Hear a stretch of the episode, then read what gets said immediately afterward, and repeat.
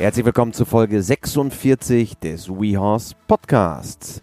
Wir haben mal wieder einen WeHorse-Trainer zu Gast. Diesmal ist es der Dressurausbilder Falk Stankus, den viele über seine Lernvideos zur Ausbildung von Dressurpferden auf WeHorse.com kennen.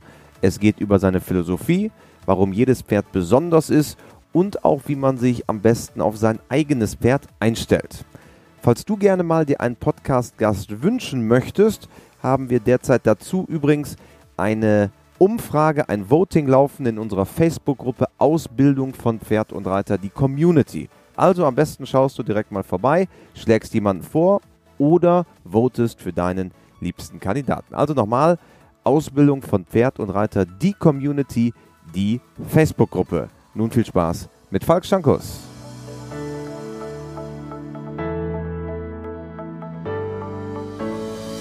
Ein neuer WeHorse Podcast. Ich freue mich sehr. Wir sind in Ostholstein, wie ich gelernt habe, auf dem Dorotheenhof bei WeHorse Ausbilder Falk Stankus. Hallo Falk. Moin.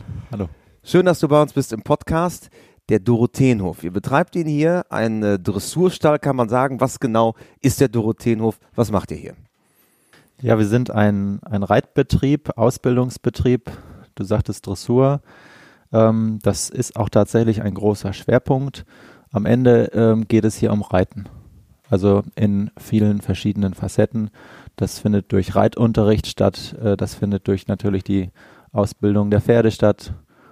Ähm, dadurch, dass wir ein Ausbildungsbetrieb sind, sind wir natürlich nicht nur dressurlastig, sondern auch in ähm, Dressur und Springen und Gelände wenn man die Disziplinen ansprechen will, unterwegs. Also ein, ein Pferd wird bei euch nicht direkt in die Schiene Dressur gedrückt, sondern ihr seid so ein bisschen ganzheitlicher unterwegs. Ja, man kann schon sagen, dass die Kunden uns wegen Dressur hauptsächlich ansprechen. Das ist ja mein Werdegang auch gewesen. Ähm, es ist durch die äh, Professionalisierung, dadurch, dass es ein Ausbildungsbetrieb ist, ja gar nicht möglich, nur zu sagen, wir machen nur Dressur. Am Ende ist es Reiten. Also reiten in dem Sinne, dass wir dann auch natürlich Dressurturniere reiten, aber ähm, auch eine vielseitige Grundausbildung dafür möglich machen wollen. Und das ist, glaube ich, auch euer großes Credo, also die vielseitige Grundausbildung, wo es dann erstmal egal ist, ob es Richtung Dressur am Ende geht oder vielleicht doch ein Buschpferd wird. Das ist jetzt tatsächlich auch schon mal so gekommen. Also äh, ich habe dadurch äh, eine, eine äh, große Erfahrungen sammeln können äh, oder Erfahrungen sammeln können durch ähm, Vielseitigkeitsturniere, die ich besuche, durch ein Pferd, was hier in Ausbildung gekommen ist, was sich dann für diese Richtung mehr veranlagt gezeigt hat und dementsprechend dann auch in diese Richtung gefördert wurde. Und so bin ich zu Vielseitigkeitsturnieren dann zum Beispiel gekommen, ja. Hm? obwohl man ja sagen muss, wie du selber schon angesprochen hast, Dressur ist dann doch ein ganz großer Baustein. Du hast nämlich mit 15 Jahren deine erste S-Dressur geritten. Stimmt das? Das stimmt, ja.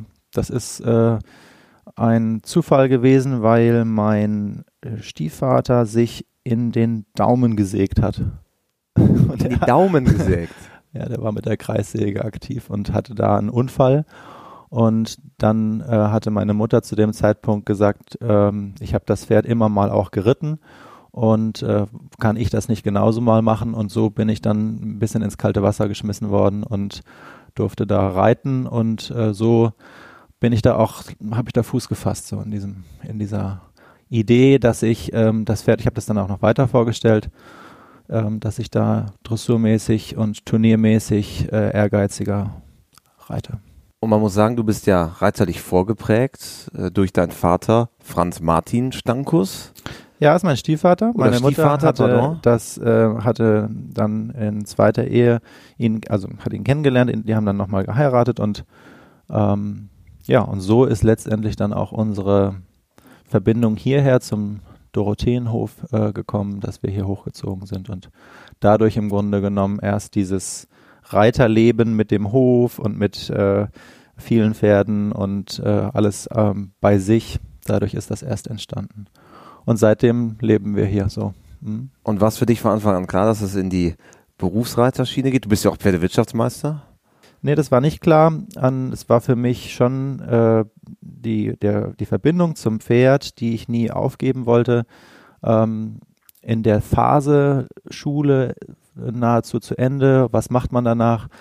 gab es bei uns die schwierige Situation, dass meine Mutter ähm, verstorben war und dadurch ähm, das Ganze so ein bisschen ins Wanken gekommen ist, äh, diese Stringenz oder diese ähm, Idee, was macht man so jetzt in der nächsten Zeit, die hat sich einmal komplett, ähm, ja, wie soll ich das beschreiben, die ist einmal komplett ins Rütteln gekommen und man hat so ein bisschen den Boden unter den Füßen verloren.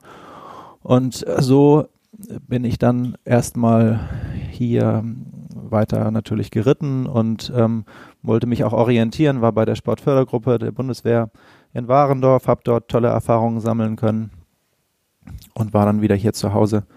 Und äh, ja, so ist das nach und nach gekommen, dass ich im Grunde genommen für mich entschieden habe, ähm, dass ich das wirklich vollberuflich machen möchte. Ich habe dann ein Fernstudium noch angefangen, das dann aber über die äh, Entscheidung hier äh, wirklich diesen Hof eigenverantwortlich zu übernehmen, dann äh, das ist dem gewichen, diesem Hof gewichen. Das habe ich nicht zu Ende gemacht und bin aber seitdem hier wieder ähm, ja ganz zufrieden mit der Entscheidung und stehe voll dahinter, dass ich jetzt hier auf dem Dorotheenhof sein darf. Obwohl Bundeswehr Sportschule, hast du gerade angesprochen, also es ist ja so, dass die Bundeswehr auch eine quasi reitsportliche Abteilung betreibt für im, im Rahmen der Leistungssportförderung, mhm. angesiedelt in Warendorf auf der anderen Straßenseite äh, der Deutschen Reiterlichen Vereinigung. Wenn man das ja macht, ist das ja schon ein recht ambitionierter Weg. Das ist ja nicht, na, ich guck mal, ob ich den Hof übernehme, das ist ja schon der sportliche Einschlag, der da mit einhergeht. Das stimmt. Das ist definitiv so. Wobei ja da nicht vorgegeben ist, dass man das wirklich äh, so machen möchte, dass man davon leben muss. Das ist ja getrennt. Das ist ja tatsächlich der Sport, der dort gefördert wird. Und dieser Sport wurde bei mir in der Zeit extrem gefördert. Ich hatte da sehr viel ähm, Möglichkeiten, konnte die gut nutzen. Und das war für mich ein Sprungbrett. Und ich habe dadurch viele Menschen kennengelernt. Ich hab, äh, durfte an Turnieren teilnehmen, äh, die mir Einblicke gegeben haben, wie das vielleicht so abläuft. Und dieser kleine, dieser Traum, den man vielleicht von klein auf, wenn man, wenn man sportlich denkt, hat, man möchte da die höchsten Ziele erreichen. Ähm, ja, da habe ich doch schon so ein bisschen mehr Einblicke bekommen dürfen und ein Gefühl für entwickelt, ob ich da in so eine Richtung wirklich weitergehen möchte. Und ja, und wie ich sagte, die Entscheidung, das wirklich hauptberuflich zu machen, die ist dort auch mitgereift, ist aber danach auch wirklich noch mehr äh, ja, zur Gewissheit gekommen. Und äh, ich trenne das auch, ne, das Sport, dass dieses sportliche Reiten und Reiten als Beruf oder Reiten als, als ähm, im Sinne von, dass man ein Pferd ausbildet, das ist für mich nicht zwangsläufig miteinander verbunden. Warum ist das sich für, aus deiner Sicht miteinander verbunden? Weil es einfach viele Pferde gibt, die nicht den Regeln, den Gesetzen des Sports oder den Verpflichtungen, die dazu gehören, ähm, die dann nicht so äh, reinpassen. Also das äh, auch zahlenmäßig ist der Sport ja eher unterlegen, wenn man jetzt im Vergleich die große Masse an, an Pferden sieht, die es gibt, die ähm, auch mit, äh, ja, wie ich sagte, mit sportlichem Reiten so gar nicht so viel zu tun haben. Nicht nur Pferderassen, sondern auch einfach, es gibt ja sehr viele Reiter, die gar nicht den Anspruch haben, auf Turnier zu gehen. Also steht für dich auch wirklich die Pferdeausbildung, wie du ja sagtest, unabhängig von dem Weg, ob es dann Richtung äh, Vielseitigkeit oder Dressur oder sei es auch nur ein Gangpferd, äh, steht für dich da mehr im Vordergrund als wirklich der sportliche Anreiz, jedes Wochenende die goldene Schleife nach Hause zu holen? Genau, das ist die Grundlage. Und das kann ja daraus entstehen. Man kann ja daraus sowas machen, dass man wirklich dann sehr regelmäßig losfährt und äh, sehr erfolgreich, sportlich erfolgreich reitet. Aber es ist ein Weg. Es gibt viele Wege. Dem Wie? Pferd ist es am Ende ja egal. Das Pferd äh, fragt nicht danach, aufs Turnier zu fahren, sondern das Pferd will ordentlich behandelt werden und äh, hat andere Bedürfnisse als das, was wir, was wir da äh, vorschlagen. Und wir müssen gucken, dass das übereinstimmt. Und ich möchte nicht, dass die Pferde durchs Raster fallen, beziehungsweise ist das ja auch der Grundstein dessen, dass die Pferde, die wirklich Talent und auch von der Psyche und von dem ganzen drumherum, was für äh, Sportreiten und Fahren und Einstallen und alles das, was dazu gehört, äh, Publikum, dass die das gut verkraften, das ist ein Teil des Ganzen. Ist ja am Ende wie bei Menschen, ähm, nicht alle können vor 80.000 Zuschauern bei Borussia Dortmund Fußball spielen. So ist es. So ist es, ja. Wir alle wollen dahin und gucken dem begeistert zu. Ähm, andere eben interessieren sich für andere Sachen und ja, wie ich sagte, sagte das, dem Pferd ist es ja irgendwie von Grund auf, es wird nicht als Dressurstar geboren, sondern erstmal als Pferd. Viele kennen deine WeHorse Lernvideos, wo es ja auch um die Ausbildung von Pferden geht. Wie sieht denn dein persönlicher Ausbildungsweg aus? Was ist die Pferdeausbildung aller Stankus? Das ist eine große Frage. Wir haben ja Zeit. ja, gut. Die, ähm, die Ausbildung, es ist ein Teil davon, was ich eben sagte, bezieht erstmal die Grundbedürfnisse des Pferdes mit ein. Also wir reden ja jetzt von Ausbildung und denken vielleicht schon an Reiten. Und ähm, natürlich muss vorher und auch drumherum und nachher gegeben sein, dass man den Bedürfnissen des Pferdes so gut es geht gerecht wird. Also Haltung beispielsweise. Ja, Haltung ist auch sogar schon ein Überbegriff. Also das äh, natürlich, wie das Pferd gehalten wird, aber das impliziert eigentlich schon, wie ich, welche Einstellung ich zum Pferd habe. Wenn ich das Pferd als, als ganzes Wesen respektiere, dann mache ich mich schlau, welche Bedürfnisse es hat. Dann gucke ich, was dieses Pferd nochmal individuell braucht und dann will ich darauf eingehen.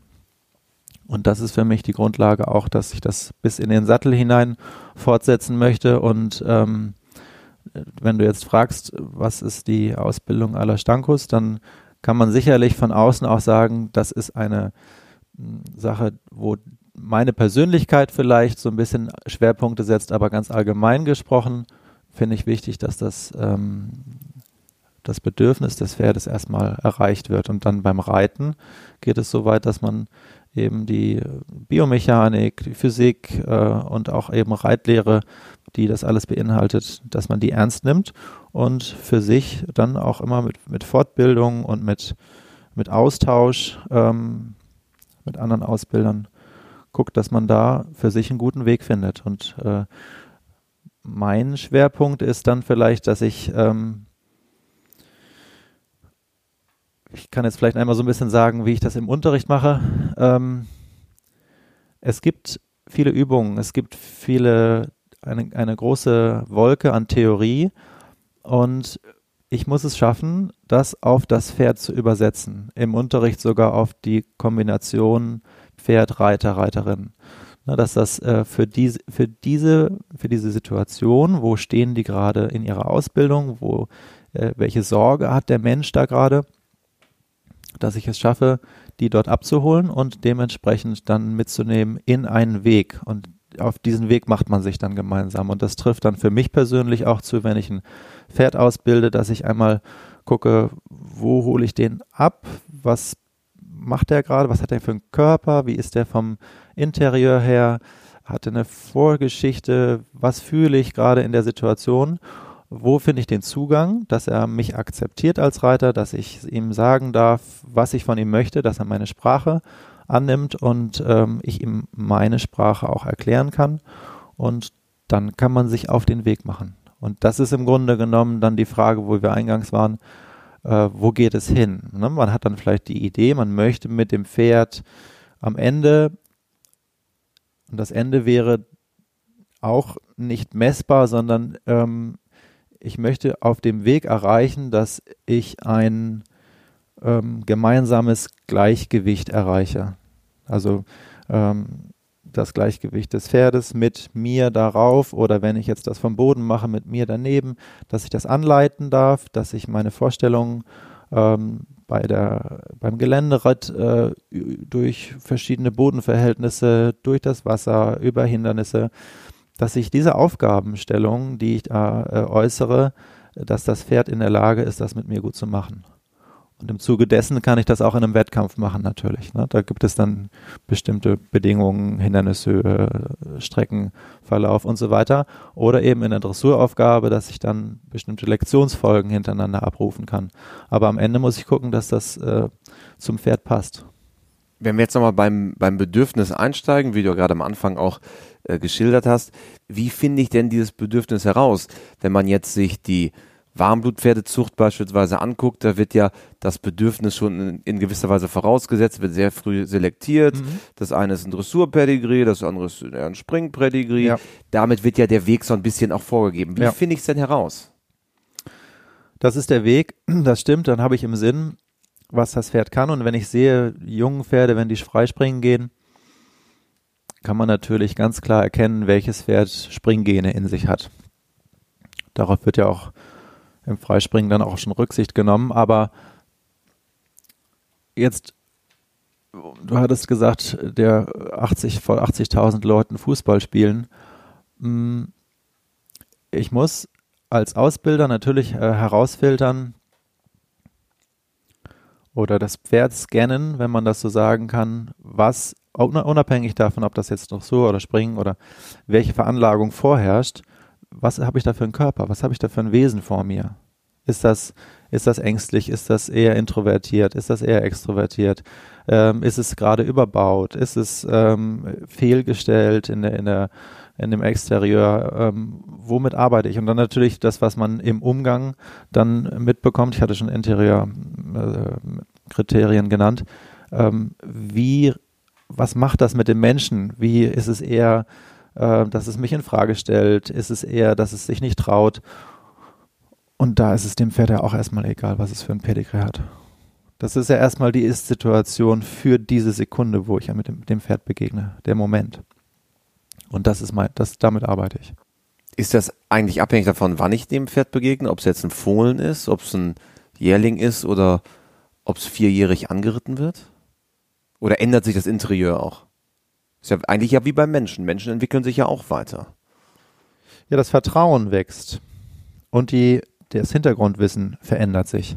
Also, dass, wenn ich dem äh, jungen Pferd, was noch, ähm, ich sag ich mal, in der Herde sozialisiert ist, begegne, ist das ein andere, anderer Hintergrund, ein anderer Kontext, als wenn ich dem zehnjährigen äh, im Springsport aktiven Pferd begegne. Der kann äh, davon würde ich jetzt ausgehen, wenn er weiter ausgebildet ist, mit seinem Körper schon deutlich besser umgehen im, im Vergleich zu einem jungen Pferd. Aber ähm, ich muss da auch erst, ich kann nicht sagen, das Springpferd oder das Dressurpferd. Ich kann auch nicht sagen, die Linie.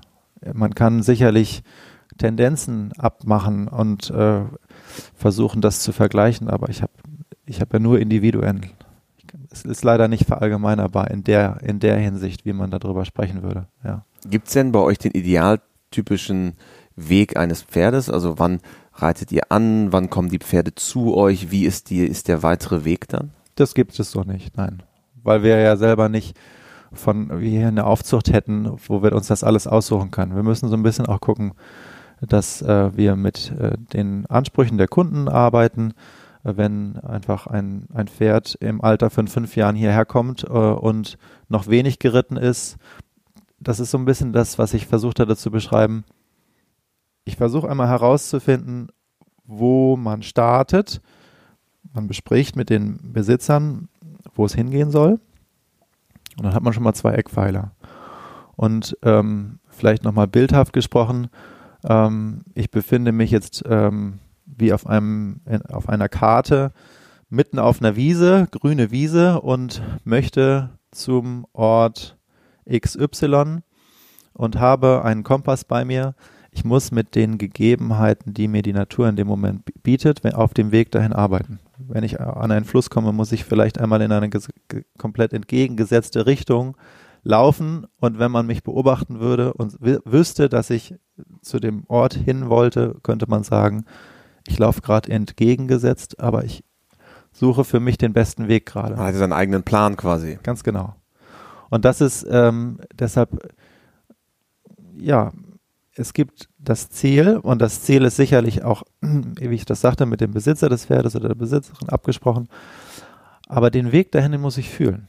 Also ob ich das äh, junge Pferd schon mehr fordere, weil er sehr übermütig ist, dass ich dem schnell viel mehr Aufgaben gebe oder den einfach auch langsam heranführe. Oder das ähm, etwas ältere Pferd ähm, es geht ja so ein bisschen in das, äh, wie man ein Pferd auch managt, ähm, wirklich intensiver in, in einer bestimmten äh, in einer bestimmten Thematik arbeite, Kraft aufbaue, wenn ich zum Beispiel jetzt äh, mal ins Reitthema reingehe, Galopp-Schrittübergänge viel mache, um versammelnde äh, Arbeit zu entwickeln.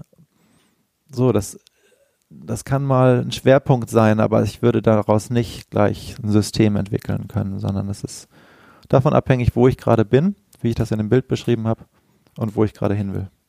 Und es kann sein, dass ich gerade ein Hindernis vor mir habe, dass das Pferd gerade körperlich noch nicht ganz so mitkommt und dementsprechend länger an einer Stelle verweile, bis es dann an anderen Phasen äh, ja, Entwicklungsschübe gibt, wo man das Gefühl hat, jetzt geht gerade alles ganz schnell und alles ganz leicht. Gibt es auch Momente, wo man dann sagt, okay, an diese, an diese Herausforderung arbeiten wir jetzt schon bisschen länger mhm. und wir kommen auch gar nicht weiter. Mhm. Gibt's dass auch. man sagt, okay, man vielleicht muss man da in der Ausbildung sagen, vielleicht einen anderen Schwerpunkt legen oder Schwierigkeitsgrad runternehmen. Wie, mhm. wie geht man damit um? Ja, genau. So ist das. Genau. Man muss, äh, wie du das beschreibst. Man muss wach bleiben, sich ähm, hinterfragen und ähm, den Gesamtplan, ne, wie, wo wollen wir hin, den darf man dann nicht zu verbissen ähm, angehen, ja, es gibt Momente, wo die Pferde Probleme haben im Sinne von, dass sie das nicht erfüllen können, wie wir uns das vorstellen, weil gesundheitliche Mängel da sind oder Ausrüstungsgegenstände nicht optimal sind. Da muss man auch immer erstmal hinterkommen. Genau.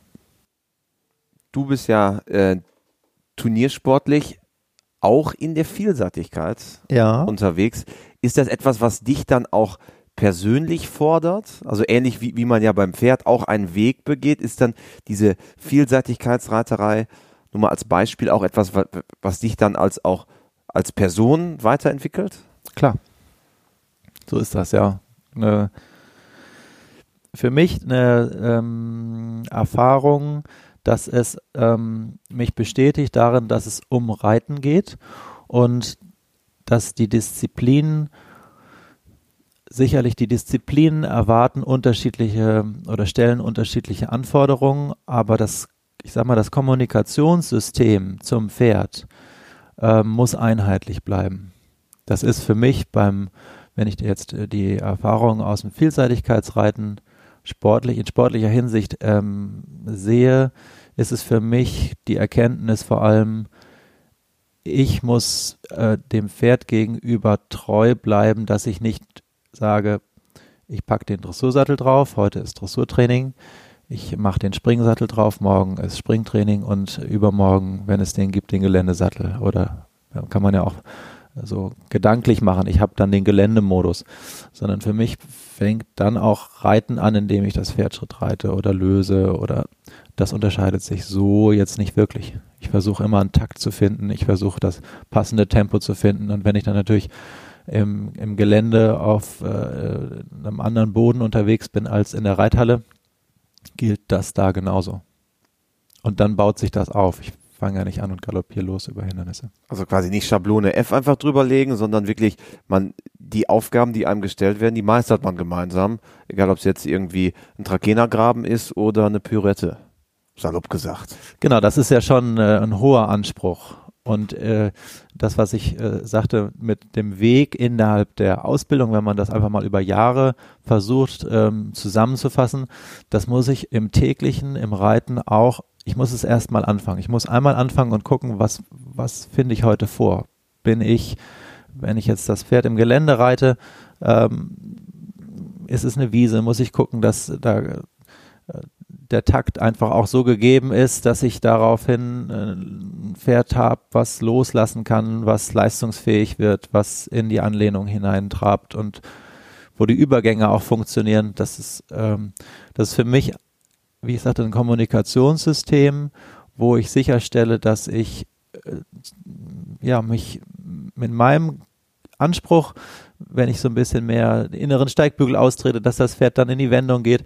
Diesen Anspruch, den ich dann zum Beispiel fürs Geländereiten in Millisekunden äh, treffen muss, äh, das bereite ich vor. Und äh, in der Dressurarbeit, wenn du die Galopppirouette ansprichst, will ich das auch erreichen, dass es über ähm, minimale Hilfen, damit es auch Hilfen bleiben, ähm, gewährleistet ist, dass das Pferd in seinem Gleichgewicht diese Aufgabe meistern kann. Und so, äh, um das nochmal so äh, zusammenzufassen, ist es die Erkenntnis mit dem Vielseitigkeitsreiten. Es ist wichtig, dass ich für mich ein authentisches und in sich stimmiges Kommunikationssystem habe. Und dann kann ich das in die jeweilige Disziplin übersetzen.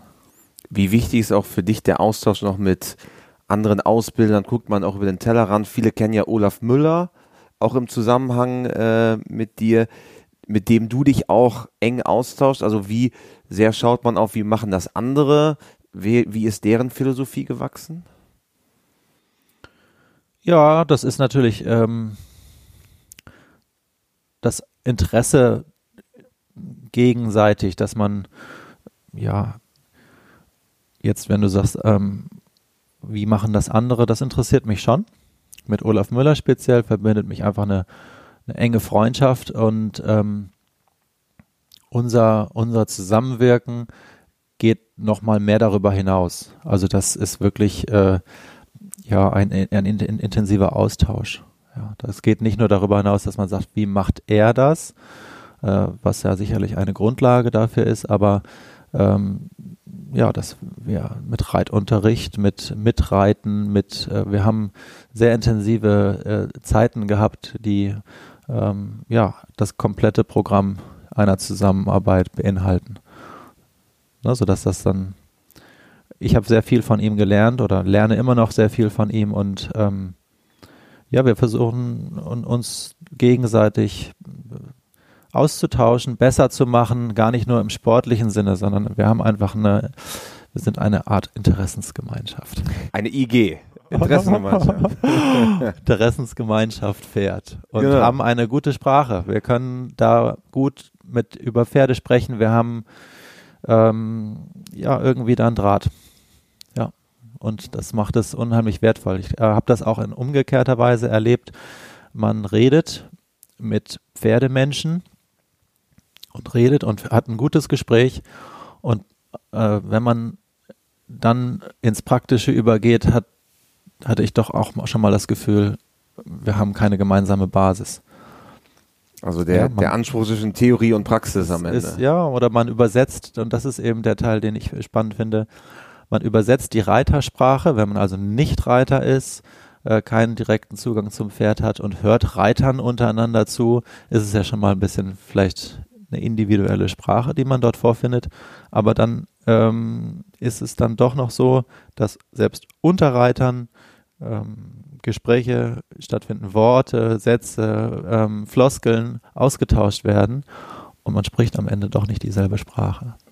Und da, da gibt es ja ganze, ganze Bücher, die dazu schon gefüllt wurden, was für eine Sprache auch, auch Pferdemenschen verwenden. Also mhm. ich kenne es von mir, Kumpels von mir, die nicht aus dem Pferdesport kommen, die dann auch mal mit unterwegs waren, die sagen, über was habt ihr eigentlich hier geredet? Ganz genau, das ist der Blick von extern. Ne? Genau. Ja, genau. Und intern, das ist eben schön, wenn man jemanden findet, mit dem man ähm, jetzt auch tatsächlich so im Verbalen ähm, das Gefühl hat, man trifft sich auf einer Ebene und das dann natürlich in der Praxis noch bestätigt bekommt. Und ähm, das ist jetzt bei Olaf Müller und mir wirklich der Fall. Und ähm, ich finde es wichtig, das ist vielleicht ein, ein Wunsch von mir und in meiner Tätigkeit so als Ausbilder auch ein Ziel.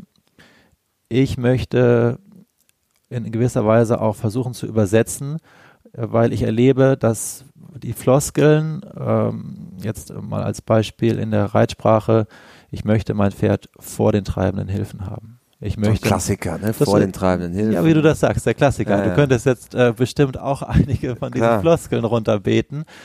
Und ich bin mir sicher, wenn man äh, das Experiment wagen würde, man könnte ähm, vielleicht sogar einen Computer programmieren und den dann nachher Reitunterricht machen lassen. Und wenn man das hört, würde man immer sagen, ja stimmt. Qualifizierter Unterricht. Hat er recht. Ja. Hat er recht. Korrekte Fachsprache, tolle, tolle ähm, Ausdrücke. Ähm, ja, und es passt vielleicht in dem Moment gar nicht. Ja, es kann sein, dass das in dem Moment nicht ähm, zu dem passt, was dort in der Praxis, was das Pferd gerade braucht, was die Reiterin gerade braucht. Oder, das ist eben der wichtige Teil, was heißt denn das? Was heißt denn vor dem Schenkel? Was heißt denn halbe Parade? Ne, man hat das mal gelernt und man hat das irgendwie auch schon oft gehört. Ähm, die Leute, die sich wirklich intensiver damit auseinandersetzen, die haben vielleicht auch schon mal ein Buch dazu gelesen oder nachgeforscht oder ähm, oder oder. Und ähm, ich erlebe das so in meiner täglichen Arbeit, dass ich, wenn ich es wirklich definieren müsste, ganz engmaschig beschreiben müsste, äh, jetzt bei dem Beispiel halbe Parade, ähm, es fühlt sich bei jedem Pferd und auch bei ein und demselben Pferd in unterschiedlichen Situationen, es ist immer was anderes.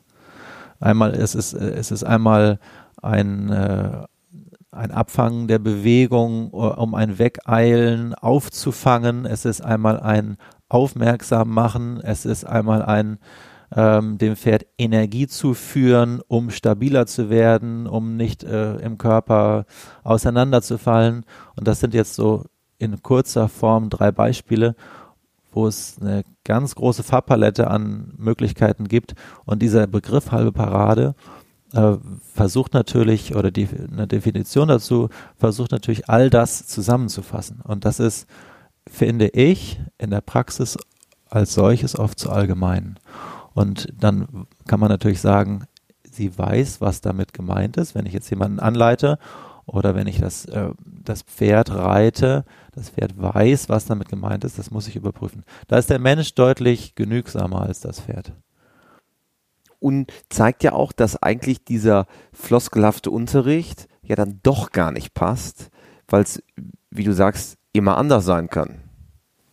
Ja, das ist, ähm, man muss es überprüfen. Ja, ich kann mich ähm, in den Floskeln so ein bisschen retten, aber ich muss es im Zweifelsfall, und das äh, lege ich auch wirklich den Reiterinnen und Reitern nahe, man muss es einmal hinterfragen, was mache ich da gerade. Äh, ne? Wenn man sich dann wieder darauf einigt, okay, das war eine halbe Parade, aber ich muss Umschreibungen finden, ich muss vielleicht auch Bilder verwenden, damit ich dann ähm, auch wirklich den Kern des Themas, was ich da gerade anspreche, auch wirklich finde. Um das wiederherzustellen, was wir schon besprochen haben, ne? dass ich wirklich in der Ausbildung am Thema bleibe und nicht so sehr jetzt sage, äh, das sind ja immer Themenkomplexe, wenn ich sage fliegender Wechsel, Traversale, La Piorette, was du angesprochen hast, oder ich will über einen Trakehner-Sprung äh, das Thema, äh, dass, das, dass das Pferd einfach mit natürlichen Hindernissen umgeht, über Gräben, über Treppen und so weiter. Das ist immer nur ein, ein Themenkomplex. Am Ende muss ich äh, wieder herausfinden, welches Kommunikationssystem bekomme ich hin, dass das Pferd mit einer Aufgabenstellung zurechtkommt. Genau, nach der Kommunikation, die ich geleistet habe, komm, wir machen das gemeinsam. Mhm. Genau. Ich will mal ein, ein, ein Bild verwenden, das ich bei einem, einem Vortrag von Carsten Huck bekommen habe. Das fand ich sehr interessant. Er hatte gefragt, wie, was ist eine Distanz sehen? Wie kriege ich das hin? Das ist ja beim Springreiten essentiell, dass ich den Sprung treffe. Das ist jetzt übrigens mhm. auch so eine Floskel. Ist auch so eine Floskel, wollte ich gerade schon sagen. Ja? Mit der Reiter durchaus was anfangen können, aber von außen denkt man, was machen die da? Genau. Und, ähm, und da ging es natürlich auch um rhythmisches Reiten und um Bewegungsgefühl. Aber was, was ich mitgenommen habe, ist, ich habe als Reiter eine Idee, quasi wie in einem Comic eine Gedankenblase. Dann habe ich meinen Körper das ist quasi mein Organ, über das ich kommuniziere. Und dann habe ich das Pferd als äh, Empfänger und als Übersetzer dessen. Der muss es ja machen. Das Pferd muss äh, dann die Aufgabe mit mir erfüllen können. Und äh, da gibt es wie bei Stille Post Schnittstellen, die letztendlich das Reiten interessant werden lassen, aber auch schwierig werden lassen, weil da geht was verloren. Das heißt, von meiner Idee, wenn ich das mal von Anfang an aufschlüssele, von meiner Idee, was mache ich da gerade? Wo will ich hin? Welche Aufgabenstellung ist da gerade? Über meinen Körper. Wie übersetze ich das? Bis zum Pferd weiß es, was das bedeutet, was mein Körper da macht und kann es das dann annehmen. Wenn das alles stimmt, und das hatte er damals so zusammengefasst, dann wird jeder Sprung perfekt.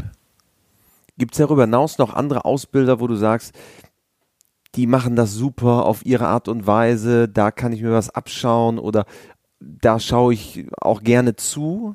Gibt es so diese Personen? Du hast jetzt zwei Namen genannt, Olaf Müller und Carsten Huck, aber vielleicht darüber hinaus? Gut, Carsten Huck kenne ich jetzt so als Reiter leider nicht mehr. Ich war schon auch mal bei ihm und äh, wir haben auch Springunterricht gemacht, aber als unweit von hier muss man auch sagen. Mhm. Seid ja quasi Landsmänner. Ja. und mit Olaf Müller ist es natürlich schon eine tiefe Freundschaft und eine enge Verbundenheit auch reiterlich. Genauso mit Michael Bünger, seinem Mann, der ähm, im Grunde genommen, äh, zu dem ich erst Kontakt hatte, bevor ich Olaf Müller kennenlernen konnte. Und ähm, sonst würde ich jetzt ähm, tatsächlich vielleicht einfach auch die Qualität des Reitens äh, hervorheben, die ich sehen will. Und die Qualität des Reitens ähm, ist für mich äh, eine Stimmigkeit, also eine, nicht nur technisch, dass jemand da das Pferd nicht aktiv äh, durch sein Handeln stört, sondern auch, dass ich das Gefühl habe, jemand hat sich da eine gute Idee ähm, vorgenommen und macht was, was dem Pferd gerecht wird, was das Pferd leisten kann. Und die beiden können das gemeinsam einfach schön nach außen bringen, beziehungsweise auch nach innen, dass die miteinander das machen. Das wäre für mich der Maßstab und das kann im Grunde genommen jeder sein. Also es geht gar nicht um die großen Namen, sondern eigentlich ist das, das feine und gute Reiten das entscheidende namensunabhängig. Ja, der, so ist das. Der Name ist ja eigentlich, würde man ja denken, ein Produkt dessen. Dass man sagt, das gute Reiten stand als erstes da und dadurch ergibt sich ein guter Name. Das ist ja im Sport mitunter etwas komplizierter, weil diese Logik, dass feines Reiten immer das erfolgreichste das Reiten bringt, ist, ja. das ist immer eine, eine, eine Krux. So, das, äh, das kann man nicht äh, sagen und diese Verbindung muss man einfach so offen ansprechen. Gibt es so eigentlich nicht logischerweise, weil äh, doch die Kriterien ähm, manchmal vermischen. Äh, also manchmal heißt das, äh, wenn das Pferd die ähm, Aufgabe korrekt und äh, gut ausführt, gut, und dann ist jetzt die Frage, was ist gut, ähm, im Sinne von, wenn man das bei der Dressur sagen kann, mit Aktion, mit Dynamik, mit einer gleichbleibenden Silhouette, dann ist das oft schon hoch bewertet. Wie die Entstehung dieser Lektion ist, findet daran vielleicht nicht immer so die Berücksichtigung, ob es möglich ist oder nicht. Also ich habe ähm, da jetzt nicht den Anspruch, dass das äh, jemand falsch macht, sondern ähm, ich glaube, dass das im Sportreiten nicht zwangsläufig so ähm, einfach ist herauszufinden, wie hat jemand so etwas aufgebaut. Wo liegt da aus deiner Sicht das Problem? Ist es etwas, was man gar nicht entschlüsseln kann oder ist es eher ein Richterproblem, wo immer wieder die Diskussion kommt, naja, es sind jetzt die Bewertungsmaßstäbe die richtigen. Wo liegt da für dich der, der Widerspruch? Die, ist es eine Schwierigkeit. Für mich ist, glaube ich, die Schwierigkeit, dass es Menschen sind. Jeder hat seine eigene Brille, durch die er guckt. Man möchte das vereinheitlichen. Ähm, aber es ist auch äh, die Prüfungsform. Es gibt ja den Wunsch, das äh, mediengerecht zu machen. Die Geduld der Menschen ist nicht mehr so groß, dass man sich eine Viertelstunde eine Dressuraufgabe anguckt, eine einzelne Dressuraufgabe mit viel Schritt, mit äh, wirklichen Überprüfungen der, der äh, gemeinsamen Arbeit, sondern man möchte natürlich auch ein bisschen Effekthascherei im Sinne von jetzt im Dressursport beispielsweise viel Piaf und Passage, viel Pirouetten, das wo in, in komprimierter Form, wo man wirklich was Form. sehen kann, wo der wo der Laie was sehen kann. Der der Laie sieht das ja im Grunde genommen nicht, wenn man der täglichen Arbeit zuschaut und ein Pferd geht Schritt und ob das äh, ja exakt an den Hilfen ist oder nicht, wie äh, das Pferd sich stellen und biegen lässt das wird dann natürlich nur in, in äh, oder möchte man für das breite Publikum in solchen Lektionen sichtbar machen. Das finde ich schwierig. Das ist, hat für sich eine Berechtigung, wenn man dann auch diese ähm, das Fernsehen dazu haben möchte und auch wirklich die Zuschauer nicht langweilen möchte. Aber das ähm, gerade Fachfremde. So ist du, das, ne? so ist das, ja. Deshalb, äh, das sind unterschiedliche Ansprüche und deshalb ist es vielleicht auch so, dass der äh, Turniersport nicht immer äh, das erfüllt, dass man sagt, ich möchte sehen, ob das Pferd ähm, ja ganz qualitätvoll ausgebildet ist. Am Ende eines jeden WeHorse Podcasts stehen die vier klassischen WeHorse Fragen an. Natürlich auch für dich. Und die Frage Nummer eins, die ich äh, dir gerne stellen möchte, ist, hast du ein Motto, nach dem du lebst? Äh, so kann ich, nee, habe ich so nicht. Also kann ich Gar so, nicht? Ja, es ist äh, für mich ähm, so, dass ich das nicht so vor mir hertrage und mir immer vornehme, so möchte ich das machen, sondern es hängt auch so ein bisschen davon ab, was gerade ist. In schwierigen Situationen ähm, helfe ich mir durchaus durch etwas, jedes äh, hat so seine Zeit, alles hat alles zu seiner Zeit, äh, wenn mal was nicht so vorangeht oder ähm, irgendwofür wird es schon gut sein. Ja, es gibt ja solche, solche Floskeln auch, Fast mit denen man, könnte man sagen. so ist es, wie man sich helfen kann. Ähm, und äh, was mir oft hilft, ist, wenn ich mir vorsage, dass vieles nicht so heiß gegessen wird, wie es gekocht wird, um die Emotionen mal wieder rauszunehmen oder so versuche ich einfach in manchen Situationen mir zu helfen, aber es ist nicht das Lebensmotto oder die grundsätzliche Einstellung. Genau. Nicht das überbordene Thema. Nee, das gibt es so nicht für mich. Es ist so ein bisschen situationsabhängig und, und demnach mache ich mir das, helfe ich mir da. Frage Nummer zwei. Gibt es einen Menschen, der dich persönlich vielleicht auch insbesondere im Hinblick auf die Pferde besonders geprägt hat? Mm. Ja, es gibt, es gibt natürlich viele Menschen, die mir in meinem bisherigen Pferdeleben begegnet sind und es gibt äh, Menschen, die haben viel Zeit, mit denen habe ich viel Zeit verbracht. Und es gibt Menschen, die waren vielleicht nur äh, für einzelne Reiteinheiten mal dabei oder ein gutes Gespräch. Und ähm, wenn man das alles zusammenfasst, ähm, kann ich wohl sagen, dass ähm, ja, die Verbindung zu Olaf Müller und Michael Bünger schon eine ist, die ich als, ähm, da bin ich sehr dankbar für, dass ich die beiden kennen darf und dass das, ähm, dass ich habe das Gefühl, dass ich die immer fragen darf und auch zu allem fragen darf und das ist etwas, was ich nicht missen möchte. Sehr gut. Mhm. Wenn du Reitern oder Pferdemenschen dieser Welt eine Sache im Umgang mit ihren Pferden auf den Weg geben könntest, was wäre es? Ja, ich mache das ja beruflich. Ich gebe den Leuten was mit. Also das, äh, dieser Konjunktiv ja. trifft auf mich ähm, so gar nicht zu. Die Frage, die du da stellst, ist ja, was ist vielleicht die Quintessenz aus allem? Ne? Korrekt. Ne? Ähm, und ähm, tja, ich tue mir ja schwer so mit ganz Verallgemeinerungen, hast du gemerkt. Ich versuche das immer so auf die Situation zu übersetzen, äh, weil daraus dann wieder aus Situationen ein Bogen gespannt wird, der wieder was Ganzes ergibt. Ähm, insgesamt glaube ich, tut es gut, aber das kann man auch nicht erzwingen, wenn man so ein bisschen eine demütige Haltung dem Ganzen gegenüber entwickelt. Ähm, dass man sich äh, eben nicht zu wichtig nimmt, nicht zu sehr im Vordergrund steht, weil wir mit fremden Lebewesen arbeiten und die andere, einen anderen Blick haben. Die haben andere Schwerpunkte. Denen ist das egal, was wir für Klamotten tragen. Ähm, da kommt es auf andere Werte an.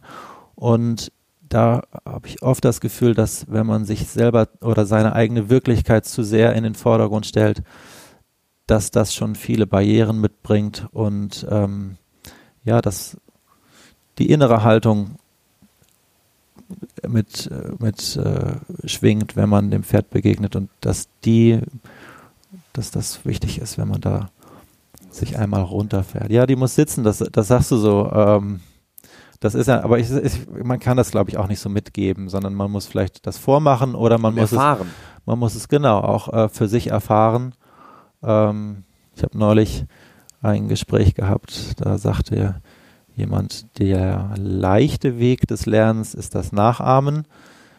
Der schwere Weg ist es, sich über Nachdenken das zu erarbeiten und der ehrliche Weg ist es zu erfahren. Und ähm, das spielt damit rein, ja. Mhm. Und äh, zum Abschluss vervollständige bitte diesen Satz. Pferde sind für mich.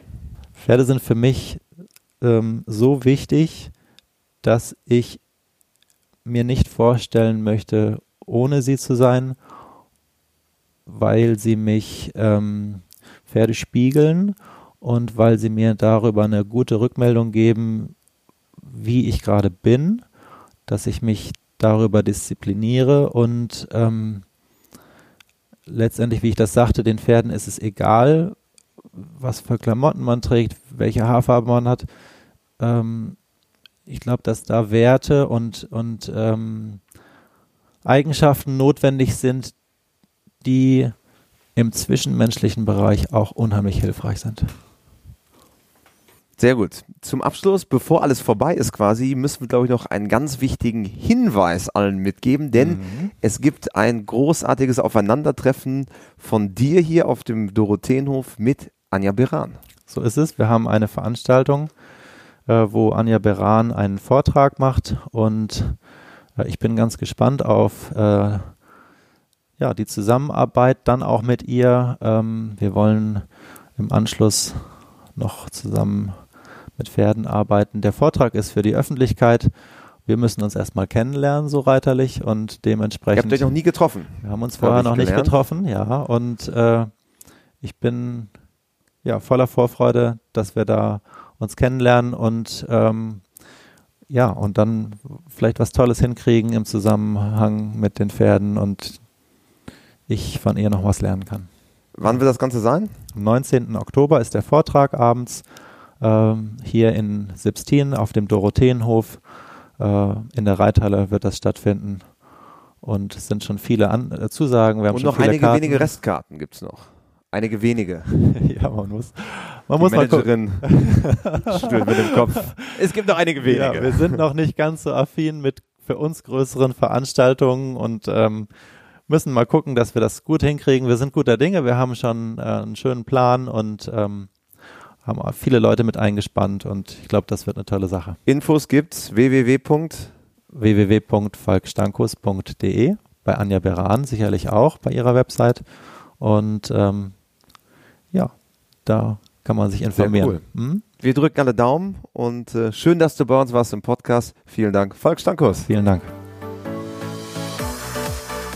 Das war der Podcast mit Falk Stankus. Noch einmal zur Erinnerung, das Voting für unsere nächsten Podcast-Gäste findest du in unserer Facebook-Gruppe Ausbildung von Pferd und Reiter, die Community. Ausbildung von Pferd und Reiter, die Community.